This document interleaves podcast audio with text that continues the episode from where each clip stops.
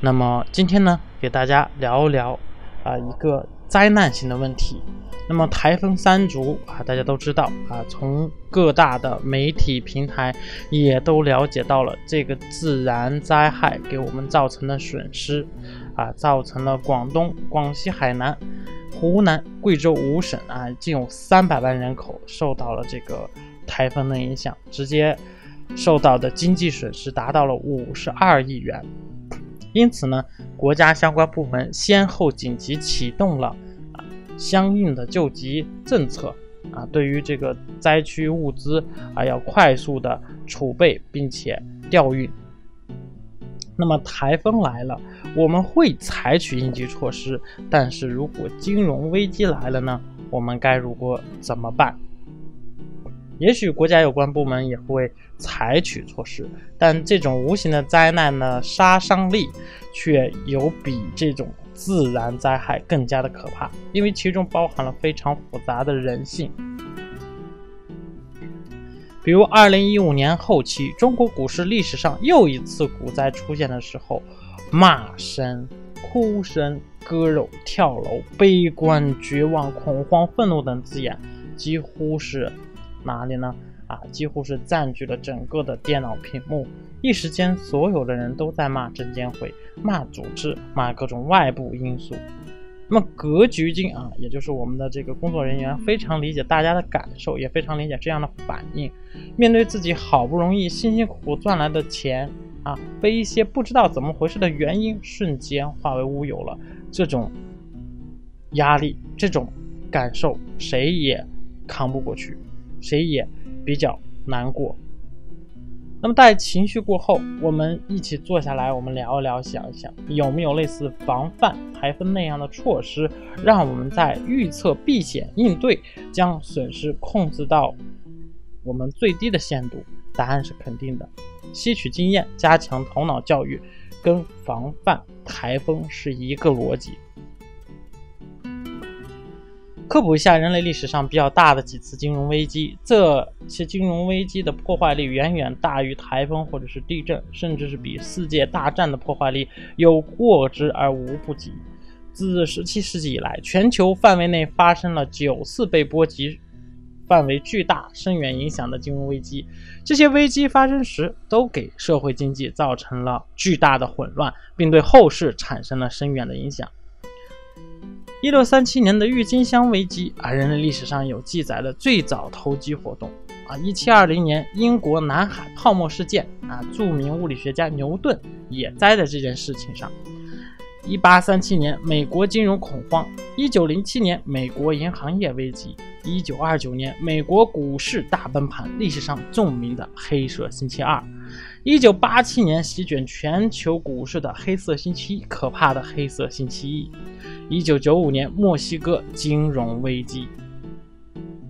一九九七年亚洲金融危机，不过那时中国受影响有限，因为那个时候中国的经济比较一般。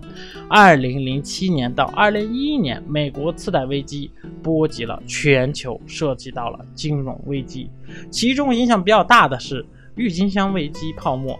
一七二零年英国股市危机，一九二六年的英国、美国经济大萧条，当然还有对于我们当下这边人影响最大的二零零七年到二零一一年美国次贷危机，以及二零一五年的 A 股股灾。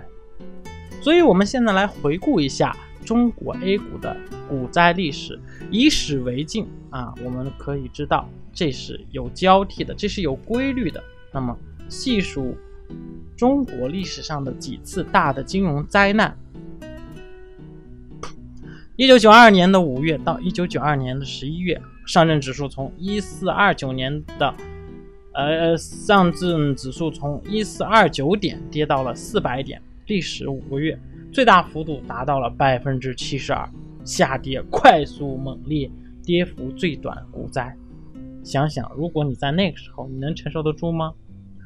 第二，一九九三年的二月和一九九四年的七月，上证指数从一千五百五十三点跌到了三百二十五点，历时十八个月，最大跌幅达到了百分之七十九。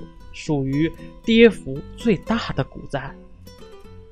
二零一一年六月到二零零五年六月，上证指数从两千二百四十五点跌到了九百九十八点，历时呢是四十九个月，最大跌幅达到了百分之五十五，但时间最长，属于历史上时间最长的股灾，我们也可以叫它熊市。二零零七年十一月到二零零八年十月，上证指数六千一百二十四点。跌到了一千六百六十四点，历时十二个月，最大跌幅达到了百分之七十二。二零一五年的六月到二零一六年的一月，上证指数从五千一百七十八点跌到了两千六百三十八点，历时八个月，最大跌幅达到了百分之四十九点零五，跌幅最少的股灾。当然，还有一个悬垂在头上的一个大危机。可能会掉下来，注意是可能哦。那是中国房价如何应对危机啊？那我们这里可能说了不算啊啊！我们可以看一看巴菲特他是如何应对金融灾难的。巴菲特经历过多次股灾的，他们把应对股灾的经验归纳为股灾三要。第一点，要保持冷静和理想。泰山崩于前而色不变，在美国股市暴跌的那一刻，整整一天，他和往常一样，安安静静地坐在办公室里打电话、看报纸、看上市公司的年报。过了两天，有位记者问巴菲特：“这次股灾崩盘意味着什么？”巴菲特的回答只有一句话：“也许意味着股市过去涨得太高了。”巴菲特没有恐慌，四处打听消息，也没有恐慌的抛售股票。面对大跌，面对自己的财富大幅的缩水，面对他持有的重仓股大幅暴跌，他非常的平静。原因很简单，他坚信他持有的这些上市公司具有长期的持续竞争优势，具有良好的发展前景，具有很好的投资价值。他坚信股灾和天灾一样，只是。一时的，最终股灾会过去，股市会恢复正常。他持股的公司股价最终会反映在他内部的价值之上。第二点，时刻保持谨慎，不可贪婪，不可急躁，不可完美，不可极端。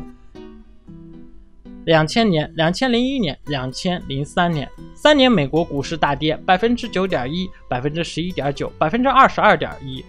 累计跌幅超过了一半。这三年的股灾期间，巴菲特的业绩上涨百分之十以上，以百分之六十的优势大幅度战胜市场。为什么？因为巴菲特早已做过了相应的对应股灾的准备。正是这种坚定的长期价值投资策略，让巴菲特安然度过了灾难。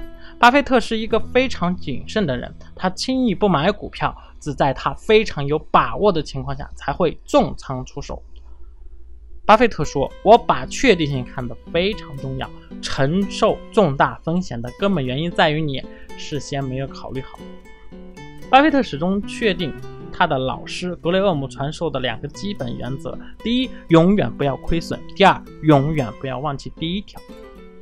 第三点，时刻拥有耐心，要等待真正的投资良机，耐得住，拿得住。天灾之时，物价上涨，会有不少人想发一笔灾难财；股灾之时，股价暴跌，很多人急于抄底，也想发一笔灾难财。回顾巴菲特在股灾中的表现，你会发现，巴菲特根本不会急于抄底，相反，他会耐心的等待，等待，再等待，等待到时机之后，毫不犹豫出手，然后又是一个慢耐心等待的过程。这次等又是另一次卖出的机会，前前后后一个周期可能有十年之久。也许这就是我们说的佛系投资之道，心态上应该怎么对应金融股灾。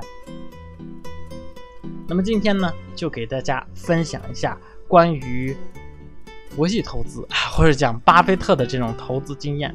那其中的试点，你记住了没有？如果你记住了，然后并把它运用到实际的投资当中，希望能够给你带来好的帮助。那么感谢各位的收听。